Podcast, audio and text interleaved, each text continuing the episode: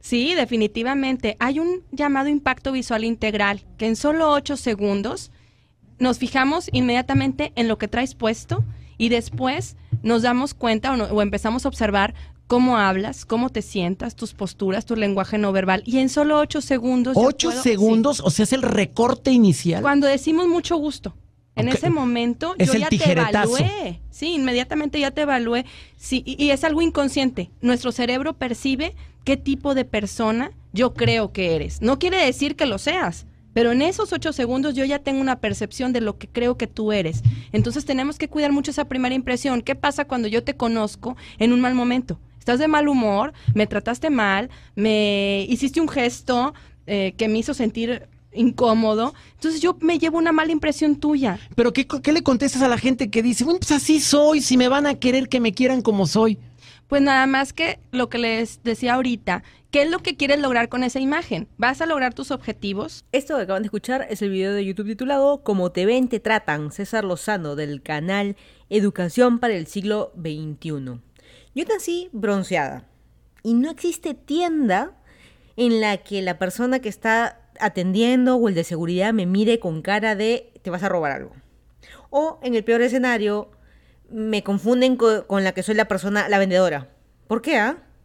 Este es el podcast número 173. Yo soy arroba Vaca. Esta semana vamos a mandar a la miércoles a las apariencias. Este podcast lo puedes escuchar con tu aplicación de podcast si tienes dispositivos Apple.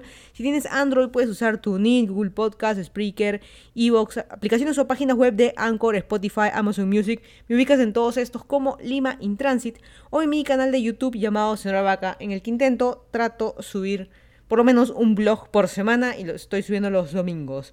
Pero hoy es día miércoles 7 de julio 2021, 9.25 de la noche en el condado de Fairfax en Virginia, Estados Unidos.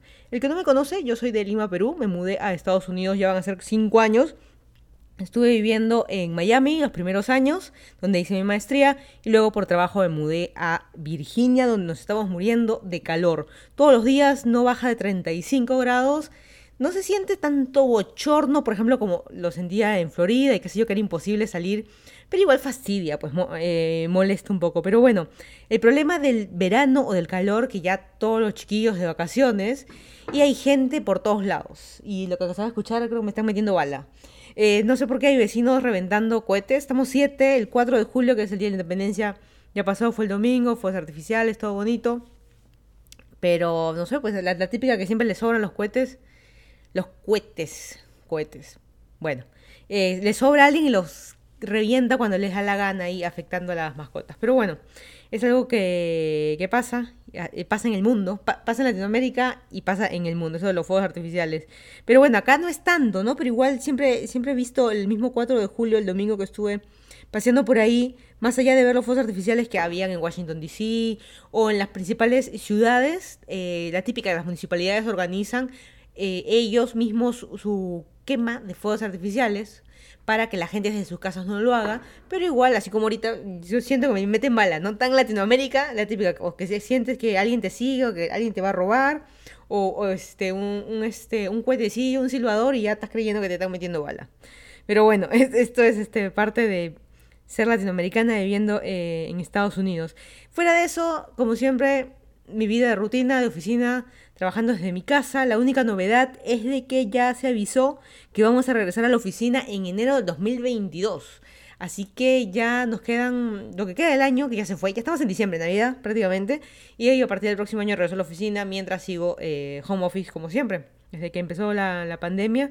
Y se espera mucho que con esta nueva realidad, entre comillas, aunque acá en Estados Unidos fue, es relativo, ¿no? La realidad fue distinta porque la mayoría hicimos home office eh, va, a haber un, algo que se llama un, ¿cómo decirlo? Híbrido, un modelo híbrido en el que algunos días vas a trabajar desde tu casa y algunos días vas a trabajar desde la oficina. Así que no sé muy bien cómo va, a quedar eso, si va a estar bien, va a estar mal. Bueno, ya lo, averiguaremos, lo averiguaremos cuando llegue eh, su momento. El que nunca ha el podcast, eh, yo siempre trato de partir el podcast en dos. La primera parte hablamos de noticias, de cosas que han pasado en Lima yo que soy de Lima o en general de Perú, eh, luego noticias que han pasado en el mundo, y lo hago muy a propósito, para yo también sentirme informada, ya sea algo súper importante, crítico, o simplemente cosas que han pasado para saber. mantenernos actualizados, tener algo que decir. Y la segunda parte de algo que me pasó en la semana o algo que me llamó la atención de algo que sucedió en la, en la semana. Así que vamos a empezar con las noticias en Lima. El famoso Ay Perú, eh, Anaí Medrano. Ella es una señora que fue a comprar a una tienda de útiles que se llama Tailoy, eh, muy conocido en Perú y eh, terminó en la comisaría. Fue a un sitio a comprar útiles y terminó en la comisaría. Estaba con su hijo y fue víctima de un ataque. Es una delgada línea, pero se puede decir un ataque racista. El problema, y para resumirlo, ella fue a comprar con su hijo, los vendedores la acusaron de ladrona, que se había robado algo, le pidieron que abriera sus bolsas, su cartera, y llamaron a serenazgo, vino la policía, la llevaron a la comisaría, le revisaron toda la ropa a ella, toda la ropa a su hijo, todo un escándalo por algo, por tenemos el bando la gente que defiende, bueno, es que los vendedores estaban en su trabajo, ella sí de repente parecía sospechosa, el bando de eh, no, pero si a ti te piden abrir tu bolsa, abres tu bolsa y ya está. Porque muchas veces nos pasa, no, yo creo que nos ha pasado a la mayoría, que alguna vez vamos a comprar un eh, a una tienda por departamento, no supermercado, pero también puede ser, pero más común es tienda por departamento. Compras, el vendedor se olvida de sacar el gancho de seguridad, pasas por la puerta y un poquito más se te asaltan cual fútbol americano, 50 personas de seguridad, oye, ¿qué te estás robando, no? Eh, eso nos ha pasado por un descuido, no necesariamente que nos queremos robar algo, eh, y por otro lado tenemos el, otro bando de, eh, de que qué pasa si realmente estaba robando, ¿no? Eh, ¿Cuántos reportajes hemos visto? En, en, Perú se conoce mucho a los que roban en supermercados, a los que roban en tiendas, tiendas por departamento en general, los famosos tenderos. Tenderos se le dice, no sé por qué, pero tendero es, y hemos visto muchos reportajes de cámaras ocultas, de gente que, por ejemplo, va a comprar Ripley a Saga y se va al probador, se prueba un montón de ropa y se la lleva toda puesta. Ellos tienen algún aparato o algo que saca el gancho de seguridad y se lleva tres blusas puestas, por ejemplo, debajo de su blusa. O si no, supermercados, dentro de la casaca, shampoos caros o qué sé yo, se los meten en los sacos de la, en los bolsillos de las casacas y se los lleva, ¿no? Pero tenemos un tercer bando del tema de que fue acusada injustamente por ser ella afrodescendiente. Hacer una persona de color negro, automáticamente se le asocia a que va a ser una ladrona. Así que también se le acusa por el tema, eh, a la empresa se le está acusando de racista. Y eso eh, en Perú ya hay una ley, está penado eso. Así que hay todo esto junto. Eh, vi yo también, para no ir a tanto detalle ni alargarlo tanto, yo también vi, vi en la entrevista que le hicieron a, a la señora Anaí Medrano. Ella también, tal cual, fue a comprar con su hijo y realmente no, no, no pasó nada para ella, o sea, ella no hizo nada malo, mejor dicho, y qué injusto que sea tratada como una eh, delincuente, ¿no? Eh, la empresa Tailoy, en vez de salir a defender a su empresa, dar una buena respuesta, ahí faltó asesoría, eh, ha salido a decir, no, los empleados estaban haciendo su trabajo, porque prácticamente salieron a corretearla a la señora porque se estaba robando cosas, ¿no? Pueden salir alguien a defenderlo, no es que después los les descuentan a los vendedores, así que por, por eso ellos se tienen que poner así rudos y tratar mal a la gente, qué sé yo. No es excusa, pero es un caso súper delicado porque es una mezcla de cosas y lamentablemente yo creo que todos hemos, hemos vivido esto. Me, ha llamado la atención eso, por eso justo eh, vamos a hablar un poco eh, el tema de las apariencias, el famoso como te ven, te tratan, y eso lo vamos a hablar más para, para el final. Eh, otra cosa importante que, que pasó, más allá de los temas políticos que están pasando en, Lima, muchos canales, y creo que en Latinoamérica en general, muchos canales de televisión están a favor de ciertos partidos políticos o por detrás habrá eh, partidos políticos que están pagando los canales, son comprados, por, compran a los canales de televisión prácticamente, no se sabe muy bien al final. La cosa que el hijo de Federico Salazar, Federico Salazar es un periodista que muchísimo es la cara o la nariz. Mira, yo también estoy como el que te ven, te tratan, ¿ves? Eh, la cara de, eh, de Canal 4 prácticamente hace muchísimos años. ¿Quién no hemos visto programas de de este, cuando digo la típica, desde épocas de ir al colegio, creo yo, él, estaba en los noticieros eh, matutinos. Eh, bueno, yo tanto colegio ahí ya no, yo creo que universidad cuando él estaba, con Sol Carreño, y cuando decía se me fue el nombre del, programa. Bueno, no sé, en Canal 4 siempre han estado, y, qué sé yo, uno de los reporteros más, eh, más conocidos, creo yo, que tiene Canal 4. Hay muchísimos, ¿cierto? Pero igual, la cosa es de que en Cuarto Poder, que son los programas dominicales, no nos olvidemos de que, al menos en Perú, no sé en Latinoamérica cómo será, en los domingos por la noche están los programas eh, políticos eh, o de reportajes, programas, valga la redundancia, los programas dominicales, y que eh, son los más importantes de la semana. No es el noticiero, sino es como que el resumen, reportajes que se hacen, investigaciones, cosas ciertas, cosas, algunas cosas graciosas, demás, pero suceden los domingos en los distintos canales de televisión y como hay esa competencia de Panorama, Cuarto Poder, Día de, ¿cierto? Todos esos de distintos canales de televisión. Y en Cuarto Poder eh, ya no estaba la, eh, persona que estaba de, presentadora y asumió o lo pusieron al hijo de Federico Salazar, que incluso ni yo me sé el nombre y no lo he apuntado porque lo conocemos al chico como chico y literalmente chico, porque se le ve bien chiquillo y tiene la misma cara de su papá, por algo es su hijo, ¿no? Eh, es el hijo de Federico Salazar y por ser el hijo ahora está eh, conduciendo un programa que es uno de los, como, justo tal cual como lo describí, uno de los más importantes de la semana, hora eh, premium, iba a decir, pero no, no, no me acuerdo cómo se dice.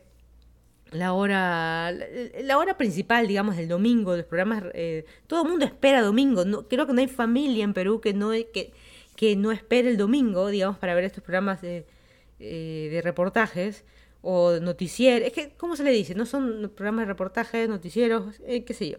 En fin, la cosa que, ¿es mérito o es vara?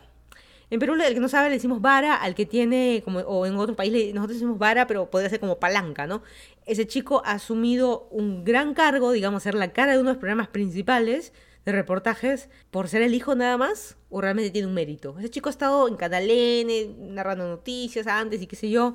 Por un lado lo han sacado que él no tiene estudios de periodismo ni ciencias de la comunicación, no tiene como que la experiencia. ¿Cuánta gente ha estado en el mismo, en el mismo Canal 4, reporteros de años que están tratando de subir y qué sé yo, y viene el hijito del presentador y él va de frente, ¿no? La típica, el hijo del dueño acabó la universidad y de frente gerente, gerente de la empresa, ¿no? Una cosa así, que y los otros gerentes que estaban esperando a mala suerte, porque tú no eres el hijo.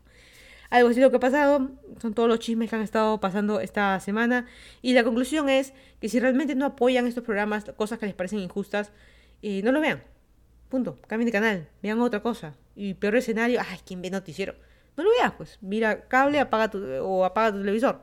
Tan, tan sencillo como eso, abre YouTube, mira otras cosas, Tan sencillo como eso, pero no, la gente, como dice, mete el dedo en la... Mete la llaga en el dedo, iba a decir, mete el dedo en la llaga. La típica como el hater de YouTube, ¿no? De que te odia, pero sigue suscrito y te comenta todos los videos. En vez de, suscribirse y tener una mejor vida, porque la, la, amargura la tiene el hater, es este de suscríbete y no veas, punto. Que sigues mirando algo que no te gusta. O sea, hay que ser tonto. Y bueno, y lo son.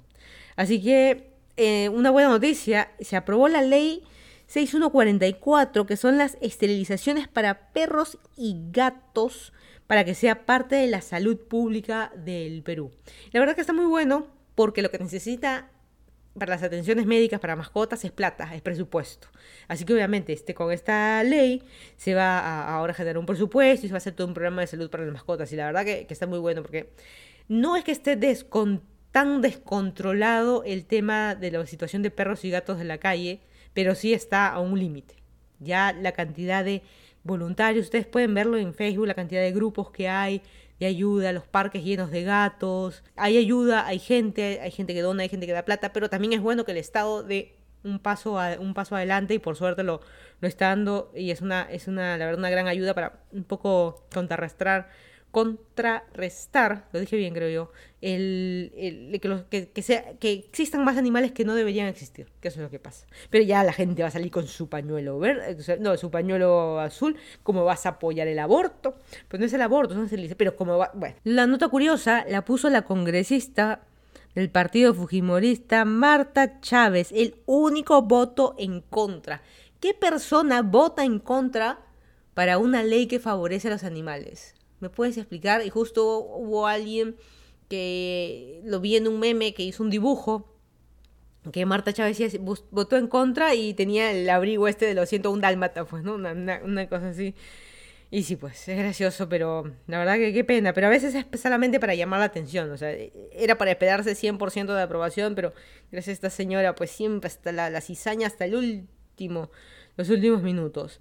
En el mundo, una mala noticia que sucedió eh, esta semana, falleció Rafaela Carrá. Ella es nuestra Lady Gaga. Para los que somos viejos, eh, creo que alguna vez hemos bailado, muchas veces habremos bailado eh, sus canciones tiene mucho, iba a cantar un pedacito de una, pero se me acaba de confundir dos, dos canciones, pero son muy buenas. ¿Quién no bailó en un matrimonio a 3, 4 de la mañana las canciones haciendo como un trencito, una cosita así, de Rafael Acarrá? Digo nuestra Lady Gaga, ella por ser italiana y tener mucho éxito también en Latinoamérica, se vestía muy raro para la época. Tenía sus bailarines vestidos raros, apretaditos, para, en botas, medios afeminados, para la época estuvo muy adelantada para su época. Eh, no sé, yo me imagino que por eso escandalizaba, escandalizaba a la gente, no se hizo tan famosa. Y muchas de las canciones que ella tenía, pues, uno de niño quizás no las entendía y uno de ahora de grande, oye, ¿verdad, no? Es como, por ejemplo, hay una canción que se llama Lucas.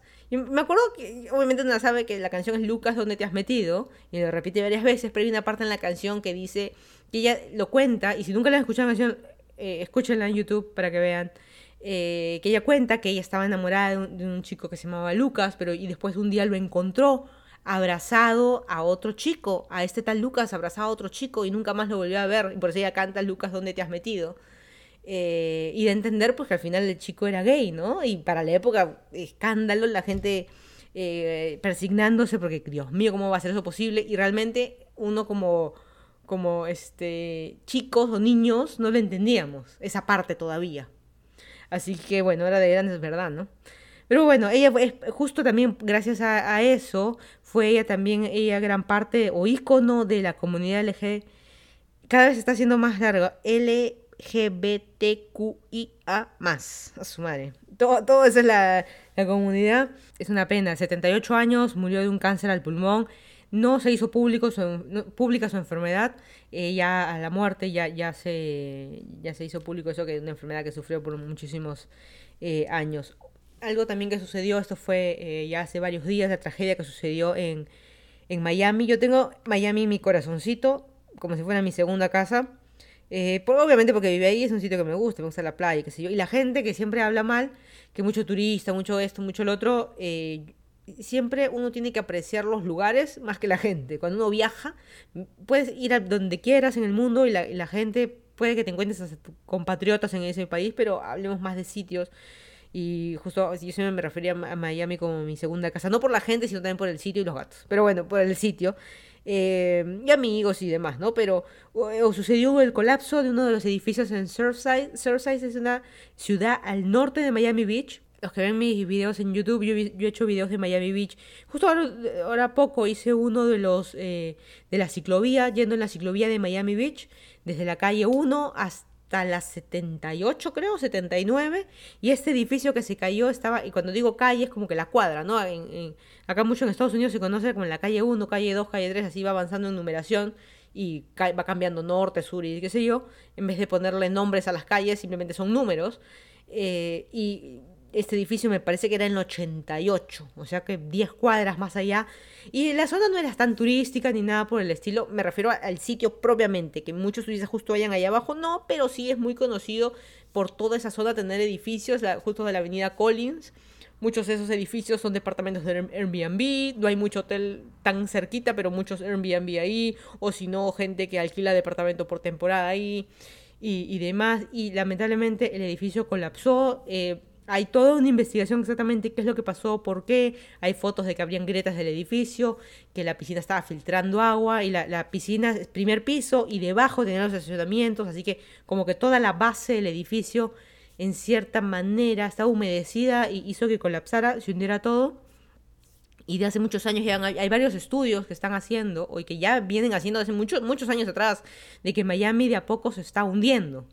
Así que es posible, ¿por qué no? La marea cada vez más alta, todo cada vez más humedecido y no se olviden que prácticamente toda la parte del estado de Florida sur, al menos todos son como pantanos. Y qué sorpresa habría que decir que los edificios están hundiendo milímetros. Por eso yo cuando comparo mucho esto lo comparo como en Perú cuando la gente insiste en comprar departamentos, porque si hay oferta es porque hay demanda, comprar departamentos en la Costa Verde, esos edificios especialmente empotrados en el cerro todo humedecido y no se van a hundir mañana ni pasado, puede pasar así como en Miami, que este edificio tenía 40 años y luego de 40 años se vino abajo. Lo peor del asunto, que muy poca gente fue rescatada eh, en los escombros me refiero, ya se, mm, justo hoy día, hoy día 7 de julio, la, gobernadora de Miami-Dade ya dijo de que ya se convirtió no en Search and Rescue, era la anterior, que era búsqueda y rescate, ahora se convirtió en Search and Recovery, que es eh, búsqueda y recuperación de cuerpos prácticamente.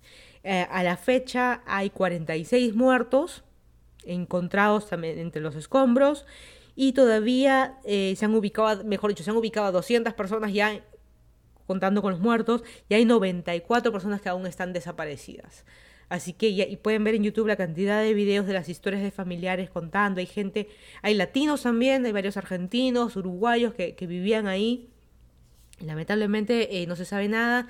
Si había la poquita fe de que estuvieran vivos, ocurrió porque venía el huracán Elsa, que es el huracán eh, que estaba viendo ahorita, que al final fue una tormenta tropical, eh, pasó por Miami y decidieron derrumbar el edificio porque si se convertía en huracán, realmente el edificio se iba a caer, iba a empeorar y poner en riesgo a la gente, incluso edificios alrededor.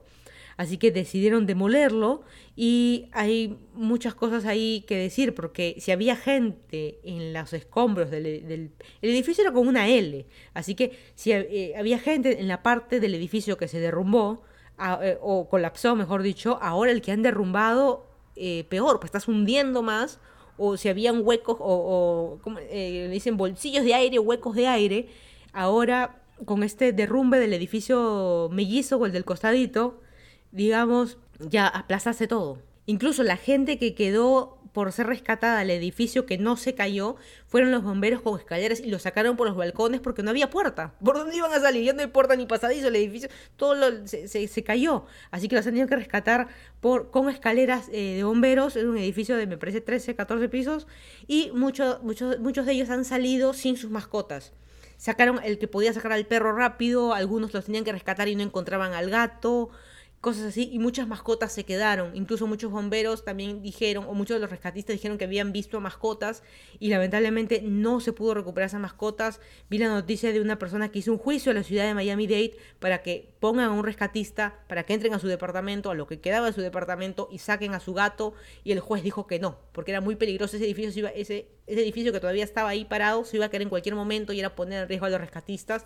Así que es una pena, es una pena todo lo que ha, lo que, lo que ha pasado. Y he estado siguiendo muy de cerca la noticia y las familias y la, los familiares, y, o sea, las historias de los familiares. Hay una que me llamó muchísimo la atención, que hay un chico que tuvo operaciones a, la columna, operaciones al cerebro, eh, estaba en silla de ruedas, operación al corazón, un montón de cosas sobrevivió ese chico, eh, quedó, estaba minusválido y mira, no sobrevivió a que se cayera sería un milagro prácticamente, ¿no? Pero me refiero, mira todas las cosas que en la vida le han pasado al chico encima de esto.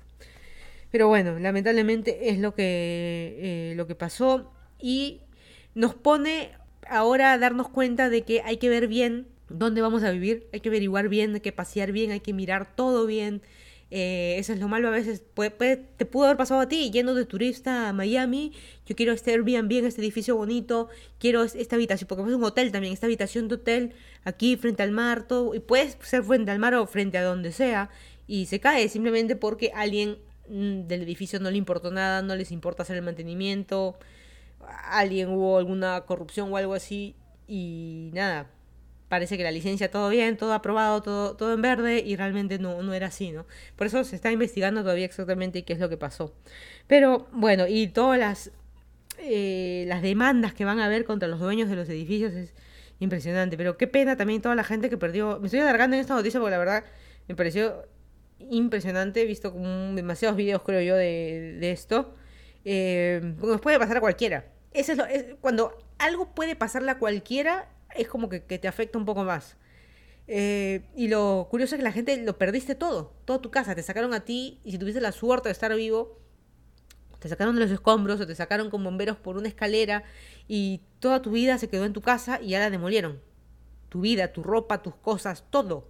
Tú nada más y tú con pinzas te sacaron de ese sitio y ya no tienes nada. Literal, ahí sí es literal empezar desde cero, ni casa, ni ropa, ni nada. Estás viviendo de donaciones. Es impresionante, pero bueno. Entre otras cosas que han sucedido y mucho para tener en cuenta esta noticia, hay una youtuber mexicana que está presa. Y eso nos lleva a pensar atentos a las cosas que publicamos en redes sociales, ya seas un youtuber grande o ya seas un hater bajo un nombre que no es el tuyo. Tienes que tener mucho cuidado con las cosas que publicas, qué dices, qué haces. Ahora ya existen las leyes contra, eh, no contra, pero en los medios digitales. Poco a poco están surgiendo, poco a poco. No quiero decir que ya está todo listo, pero a esta chica la fueron a buscar a su casa presa. Porque ella es Jocelyn Hoffman, más conocida en YouTube, en, YouTuber, en YouTube como Just Stop es una chica de 30, chica, ¿no? 30 años. Se la acusa de pornografía infantil. Ella es una youtuber que lo que hace hace reacciones a videos, hace comentarios, blogs y qué sé yo.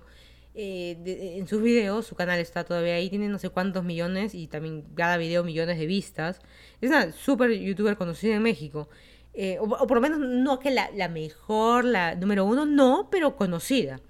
Y ha sido acusada de pornografía infantil porque hizo un video reacción de un caso de que hubo eh, ataques a una menor de edad.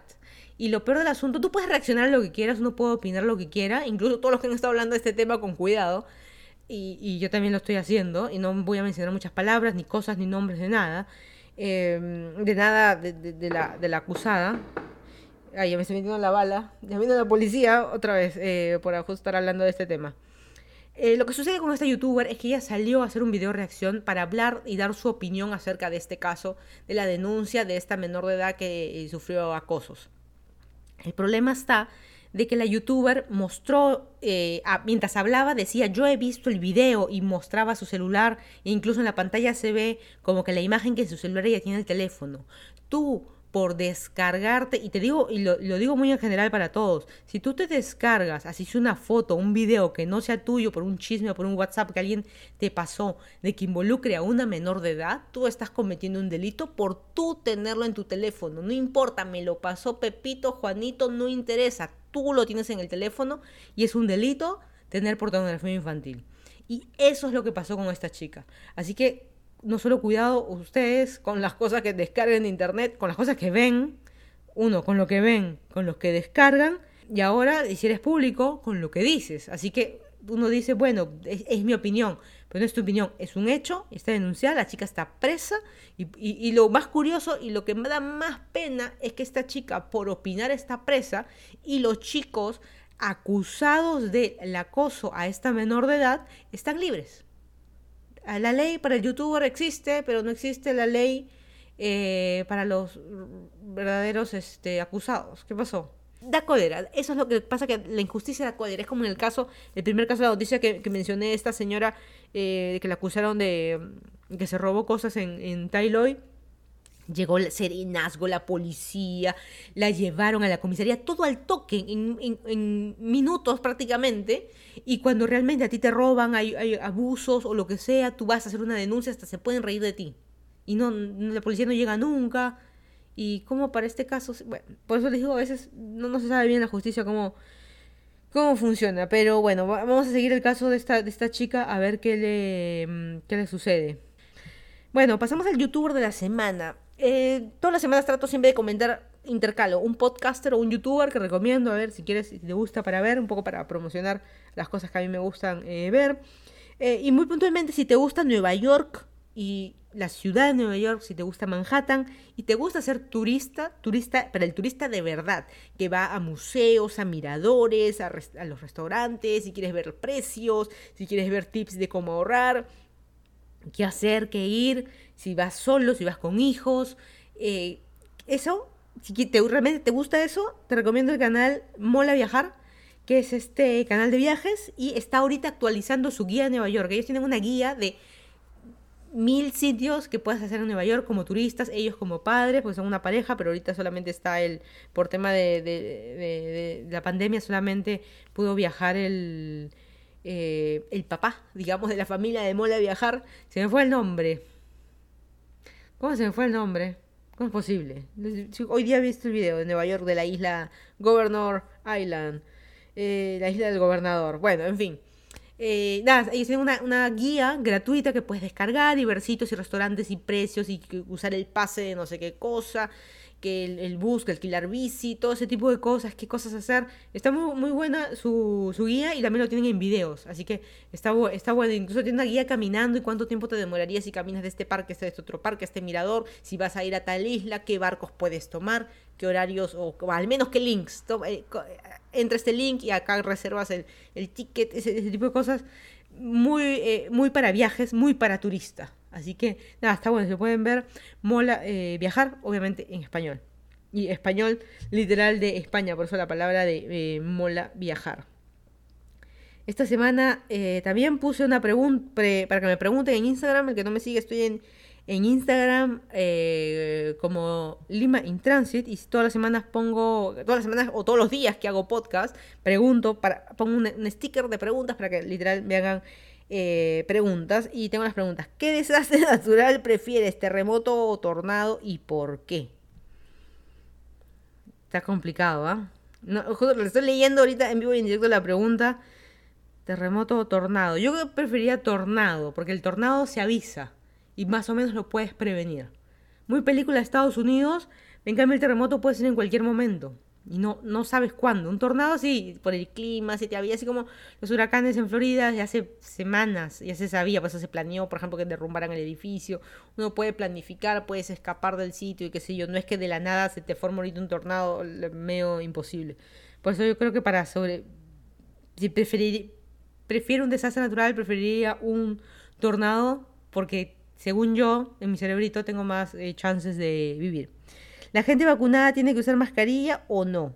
La gente vacunada tiene que someterse a las leyes del país que está porque las situaciones son distintas. Es distinto estar ahorita en Estados Unidos, es distinto ahorita estar en Perú, es distinto estar en Washington, D.C., es distinto estar en Lima. No por situación geográfica, sino por la situación del coronavirus, por la situación de atención médica a pesar de que en Perú ya se están disminuyendo, por ejemplo, las, o en Latinoamérica en general, están disminuyendo los casos, todavía están ahí, no se dan abasto.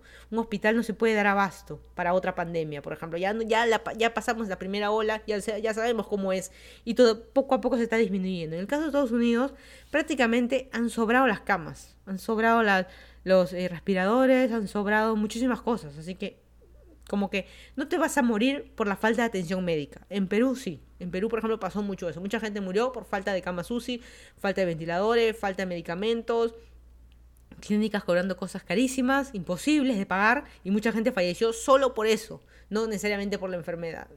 Falleció esperando la cura.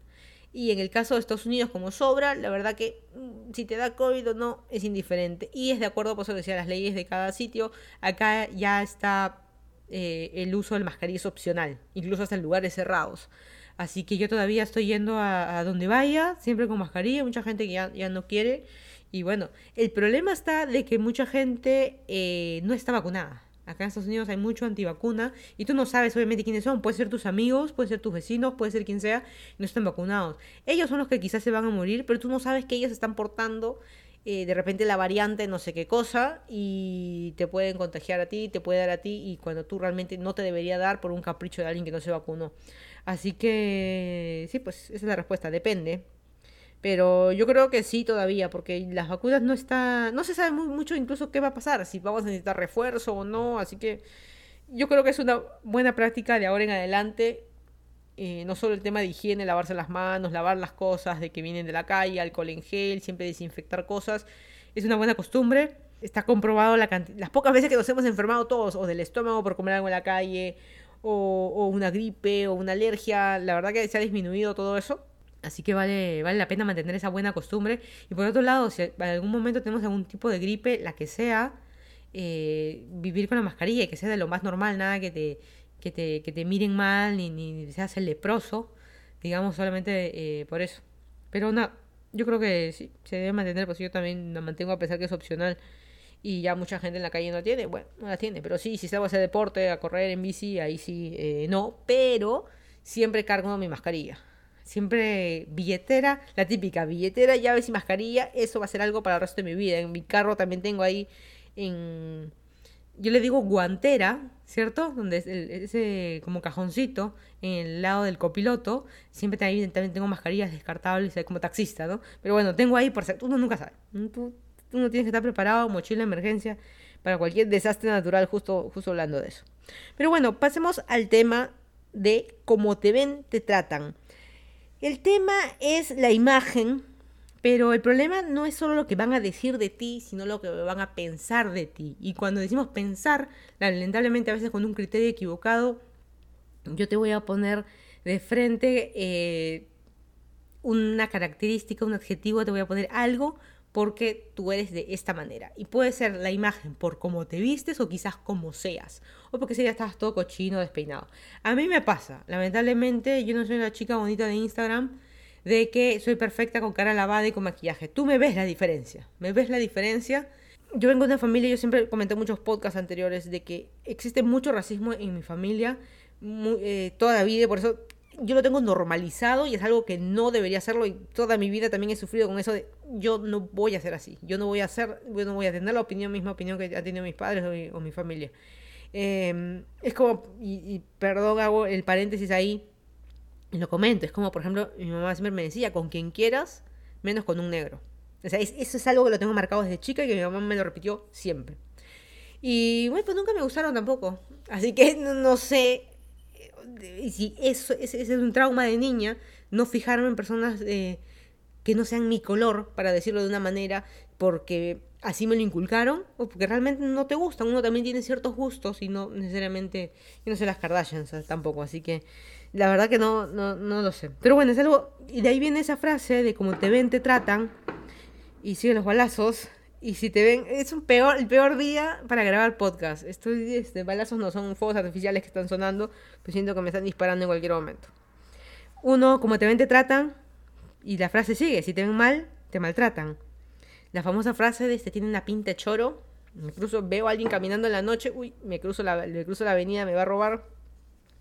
Y la frase continúa, ¿no? Y si te ven bien, te contratan.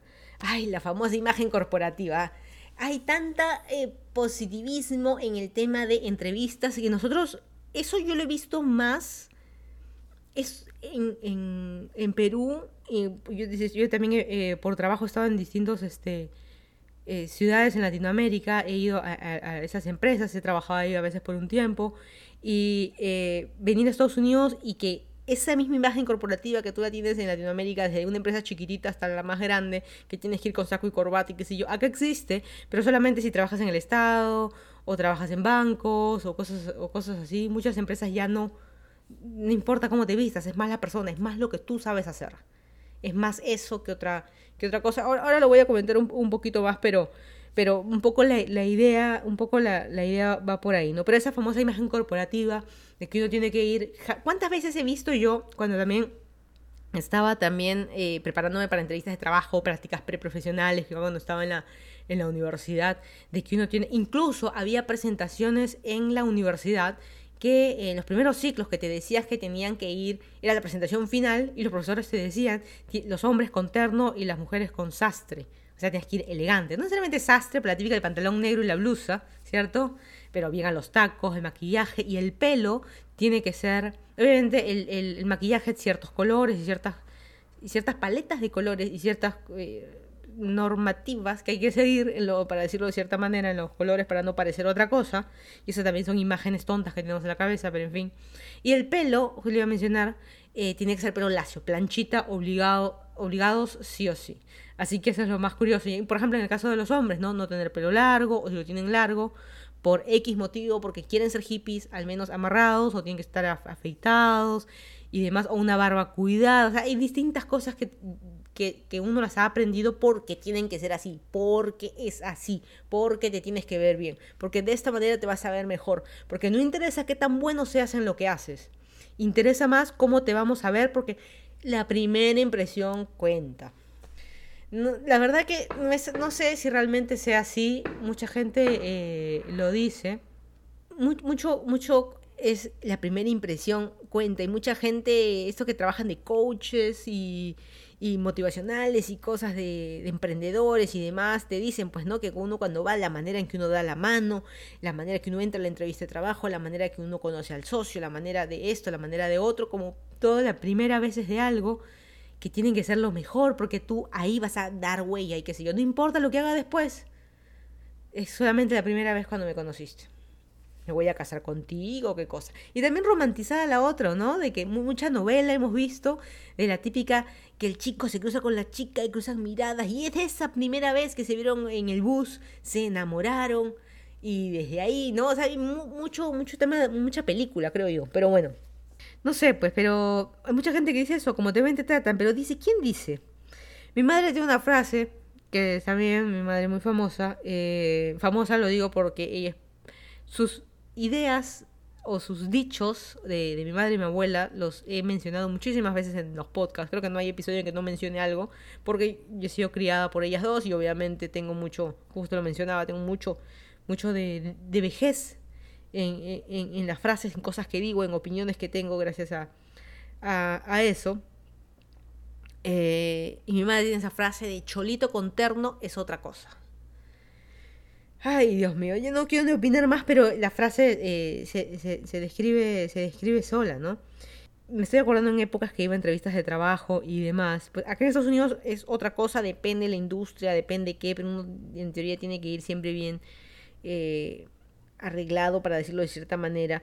Pero justo lo que mencionaba, el tema de imagen corporativa, y primeras impresiones y demás. ¿Qué pasaría si, por ejemplo, tú vas a entrevistar para un eh, puesto de trabajo, así sea de un practicante, y el chico llega en jean o en zapatillas, terno y zapatillas?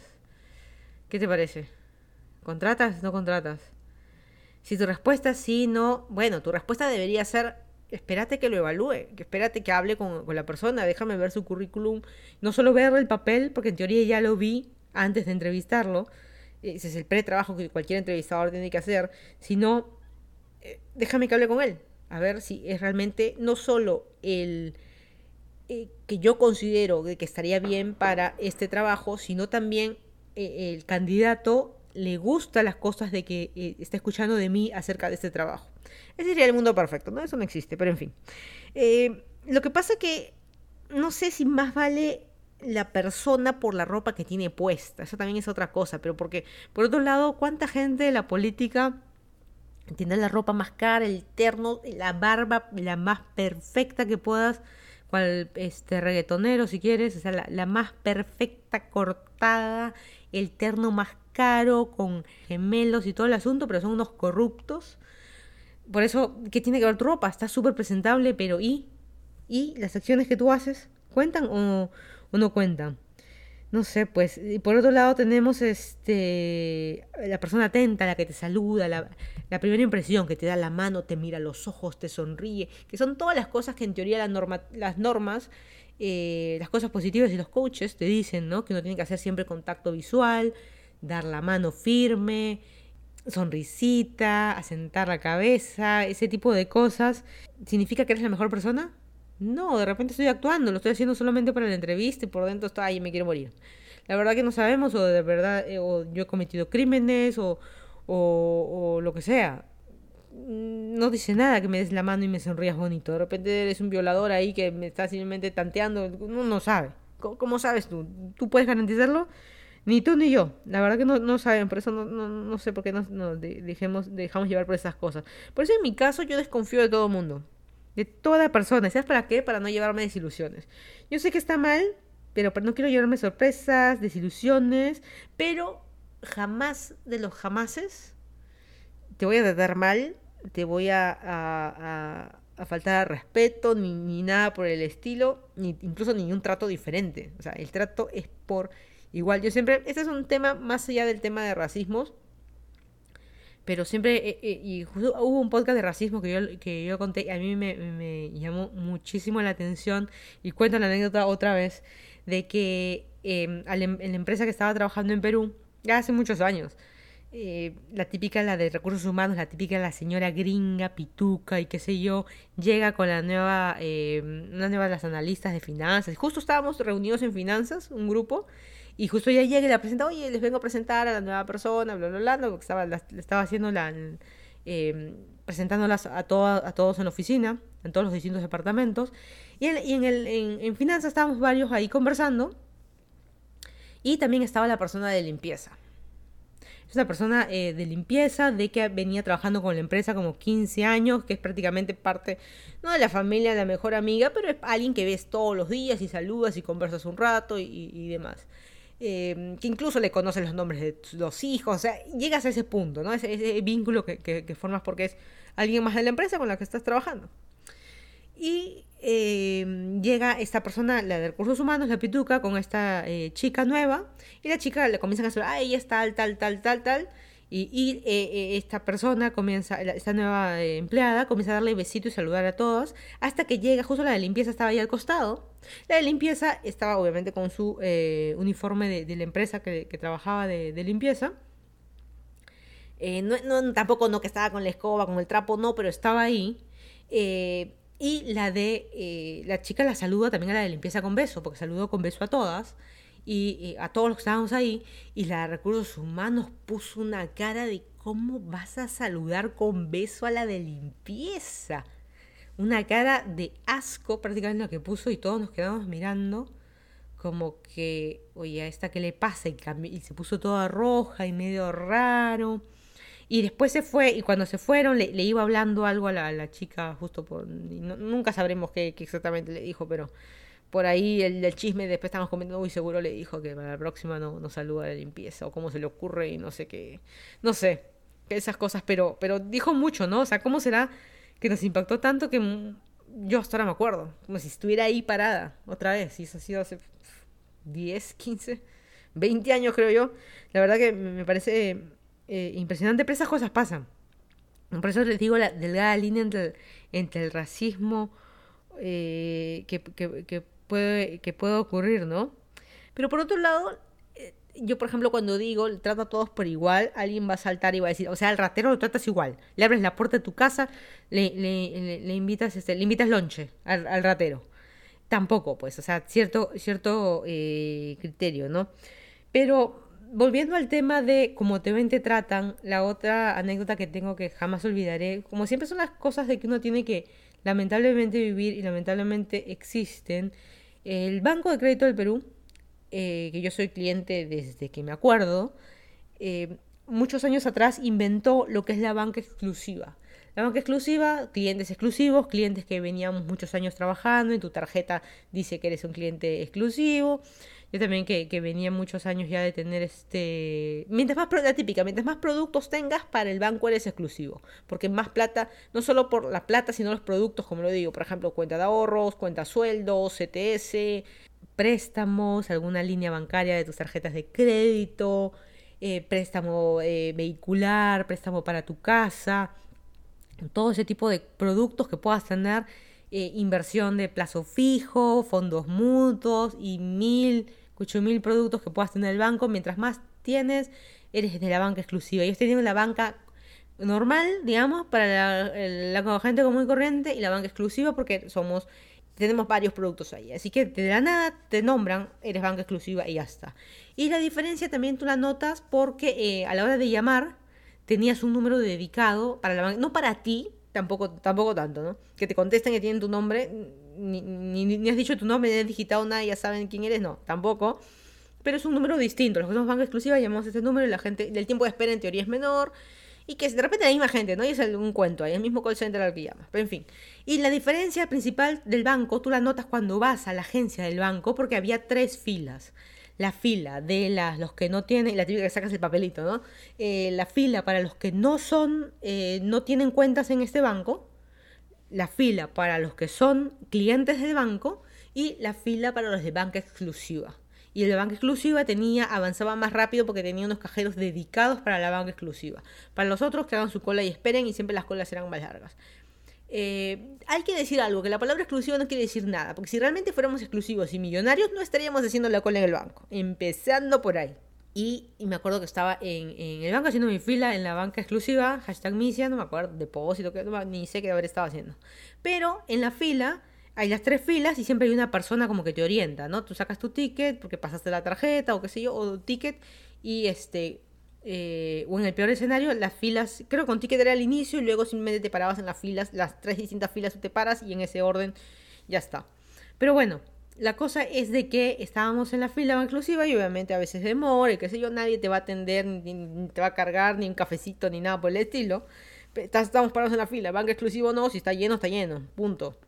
Eh, y de dos personas detrás mío, dos o tres personas detrás mío, entra un eh, mecánico o alguien de construcción, la verdad que no me acuerdo bien, pero estaba la típica, que el jean todo sucio, que se, nota que es el uniforme, entre comillas uniforme, no que usa la ropa eh, sucia siempre, pero así sucio, sucio, las manos, las manos sucias, así sucio, sucio, faltaba, faltaba el casco nomás, o, o guantes que se lo saque mientras este, entraba, y el hombre se pone en la fila de banca exclusiva. Y la señorita, una de las señoritas que atendía ahí a la, entrada, como informes, una cosa así, se acerca al hombre y le dice, señor, la, la, fila para los que no, no son clientes del banco es aquí. Y él le responde, no, yo soy de banca exclusiva. O sea, la chica, por verlo al hombre sucio, y sucio no por descuidado, sino sucio porque viene de su trabajo. Justo casi igual que yo, el hombre se, salió, se escapó a la hora del almuerzo, digamos, del trabajo para venir a hacer una fila al banco y la chica asumió de porque estaba así cochino, el hombre no podía ser de banca exclusiva y tenía de que ser, eh, incluso le dijo, no, la fila para los que no son clientes es aquí. jamás me voy a olvidar si le señalaba la fila y el hombre, no, yo soy banca exclusiva. Y, eh, este, la chica lo miró y le pidió, ¿puedo ver su tarjeta? Porque cuando tú sacas tu tarjeta dice ahí hay un sellito, una cosa en, el, en el plástico que dice banca exclusiva. Además de mi tarjeta de crédito todavía creo que dice banca exclusiva. Una tontera, pero mira las cosas que pasan. y esa vergüenza que tiene que pasar el señor, porque como estamos todos en un banco haciendo una fila, todos calladitos y mirando el chisme.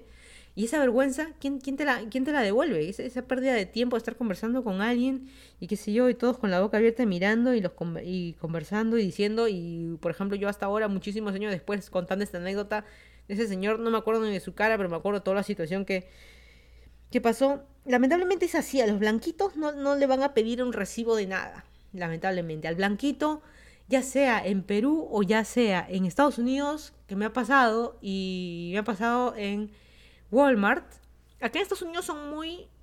Es que es lo contrario a Latinoamérica, es es que no es que ellos sean muy confiados acá en Estados Unidos. Lo que pasa es que en Latinoamérica somos muy desconfiados. Y los que somos Latinoamérica y venimos a Estados Unidos decimos, oye, estos son muy confiados. No, es que eso es lo que debería ser.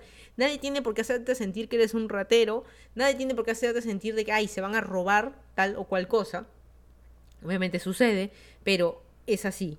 Pero a los blanquitos no es tan restrictivo.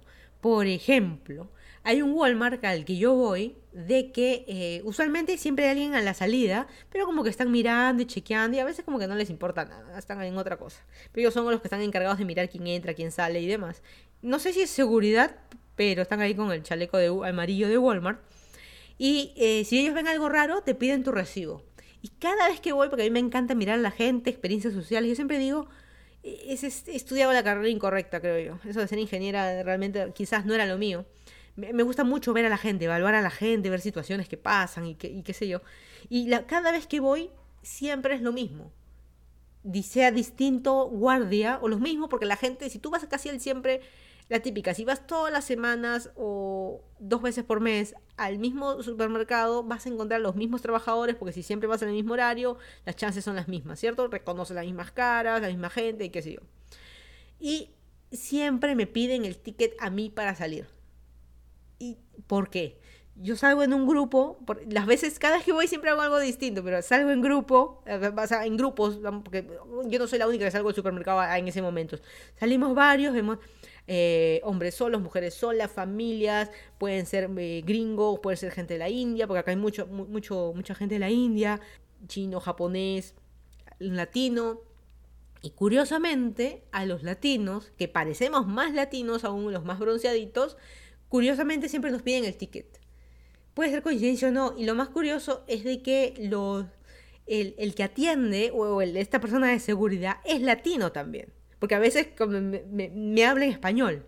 Y a veces yo no sé si es ahí viene el tema de que realmente te para porque sabe que eres latino, sabes que quizás eres, eres como él, sabes que quizás vienes de Latinoamérica, sabes que quizás tienes esas malas mañas de robarte cosas y por eso te, te, piden el ticket. Y obviamente cuando salgo con una bolsita no te piden el ticket. Cuando compras algo más grande o qué sé yo, o sales con coche, eh, sí te piden el ticket. Pero no a todos. Y sí me he dado cuenta que hay un, como un patrón, un patrón, padrón, patrón, patrón, en este caso es patrón, eh, con T de taza. Un patrón de que a ciertas personas nada más, eh, y las personas tienen que parecer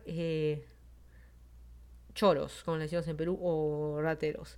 Y, no sé, me, parece raro. Y qué casualidad que casi siempre me pide a mí. Alguien va a decir no es por algo. Bueno, no, no lo sé. Pero no necesariamente mío. O sea, estoy viendo también que a otros. Pero blanquitos no. Jamás he visto que paren a alguien blanco. Así esté llevando muchísimas cosas en su coche. Y puedes decir alguien se va, se va a robar algo. Eh, pero bueno. Eso es lo que es. Porque incluso te piden el recibo y chequean, ¿no? Que lo que tienes en el, carrito de compra es lo mismo que el recibo y ya está. Yo estoy acostumbrada porque realmente creo que no ha habido tienda en, en, Perú que, que, realmente no te piden. Y es algo para mí normal. Alguien lo puede ver ofensivo. Pero sí puedes ver una diferencia de trato. Y eso es lo que te hace distinto. El problema también es la delgada línea entre ser racista o no. La típica de que vas en el bus, en el micro y ves a uno de que tiene una pinta y tú no me, no me siento a su lado, no me pongo ahí, me va a robar. Y de repente no tenía nada que ver, de repente es una persona que está enferma, que se ve mal, que justo eh, ese día X motivo no se bañó, punto. Y se ve totalmente descuidado, ¿por qué, te, ¿por qué crees que te va a robar? O sea, el que está bien peinado no te va a robar, el que está oliendo perfume no te roba. No te, va no te va a hacer nada, no te va a violar. Y del otro lado, el problema de tratar a todos con respeto y a todos por igual, el problema es de la gente conchuda, que le das la mano y se te va hasta el hombro. Otra cosa también, que hay cosas en el cerebro de la gente que no solo están mal, sino cada vez están peor, ¿no? Eso de que es eso de creerse y ahora justo también con las redes sociales que se incrementa mucho, yo soy más que tú, porque yo me veo mejor que tú, voy a ser más exitoso que tú. Blanquito, mayor, a negrito, mayor, a latino, oscurito, por decirlo de cierta manera, ¿no? O sea, como que en ese orden realmente eh, estamos. Y por eso les digo, hay una cierta línea, y ahora viviendo en Estados Unidos y conociendo mucho más gente de todas partes del mundo, hay ciertos eh, patrones, otras patrones, que, que, que veo que, que, se repiten. La verdad que no importa de dónde seas, o sea, la cabeza, si eres racista, eh, lo, lo, vas a hacer, ¿no? Y justo en el video del inicio decían 8 segundos, 8 segundos le toma a tu cerebro dar una opinión. El problema es que puede ser una opinión equivocada, solamente por cómo te ves, cómo le das la mano, si estás peinada, si tienes un pelo de más en la ceja que no te lo sacaste, si el maquillaje, si el lápiz de labio es muy rojo, qué sé yo, todas cosas de que puedas, este, que puedas ceder. Por ejemplo, esa famosa frase de la minifalda muy corta, ah, esa chica es una fácil. Si el chico es gordo, ah, ese seguro es flojo. O sea, hay todo ese, todo, todo ese tipo de, cuestionamientos o ideas o imágenes que ponemos en nuestra cabeza solamente en 8 segundos de ¿cómo estás? Bien, y tú darle la mano a alguien y, que lo estás conociendo eh, primera vez, ¿no? Es pleno 2021, donde está el empoderamiento, el yo hago lo que quiero, el, el, no importa nada. La verdad que todavía yo creo que en Latinoamérica nos falta, no, nos falta mucho, pero a veces es un tema es complicado, porque por ejemplo en el caso de lo que pasó en Tailoy, mucha gente veo el, que defiende, y justo eso lo he visto en Twitter. ya no uso mucho Twitter porque ya todo es para molestarme, pero en leer comentarios y cosas así, pero había el bando, justo lo mencioné, ¿no? Que decían, bueno, si creen que eres ratero, demuestra que no lo eres. Te decían, abre la bolsa, ok, abro la bolsa y te muestro, ¿no? No tengo nada. Si crees que soy ratera por cómo me veo, cómo me visto, eh, mira, te voy a demostrar que no lo soy. Y qué tanto, y qué tanto escándalo, ¿no? Por otro lado, el bando de, mira, los chicos ellos están haciendo su trabajo. Les van a descontar, es un sueldo mínimo, de repente un trabajo de miércoles. Eh, les van a descontar el sueldo, de repente no les pagan el día por, por esto. O sea, que también hay que tener cierto apoyo, digamos, con los trabajadores. O sea, que mm, la verdad que no sé. Pero ¿dónde está pues ese, ese, eso de que tanta empoderada, empresaria, exitosa, ¿dónde, quedan todas esas cosas, no? Si todavía no esos pensamientos con, la gente. Y justo lo que iba a mencionar era de que depende de la empresa. Acá en Estados Unidos sí me encontré con... Eh, y a mí me llamó mucho la atención cuando fui, el que no sabe, yo trabajo en Amazon.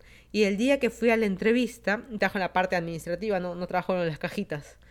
Eh, ni reparto, ni nada por el estilo. Eh, el día que fui a la entrevista, el que me entrevistó y que es super jefe y gana más que tú y yo, y un sueldo que ni tú ni yo juntos lo haremos en el año, me entrevistó, estaba en short, en bermudas, en short y sandalias.